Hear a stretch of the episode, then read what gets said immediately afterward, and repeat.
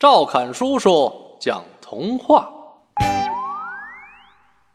小白鹤学滑冰。兔子来到白鹤家里做客，白鹤一家高兴极了。小白鹤没有朋友，他很喜欢兔子，每天都跟兔子一起玩。一天。兔子拿出心爱的溜冰鞋，要和小白鹤一起滑旱冰。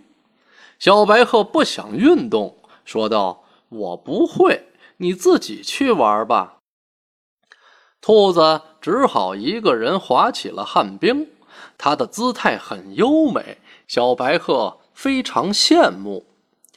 小白鹤决定跟兔子学习滑旱冰。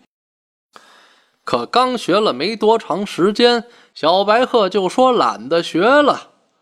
兔子很生气，说：“像你这样不爱运动的人，我不跟你玩了。”小白鹤赶紧道歉，说：“一定好好学滑旱冰。”兔子高兴了。慢慢的，小白鹤发现滑旱冰很好玩，他爱上了运动，朋友。也越来越多了。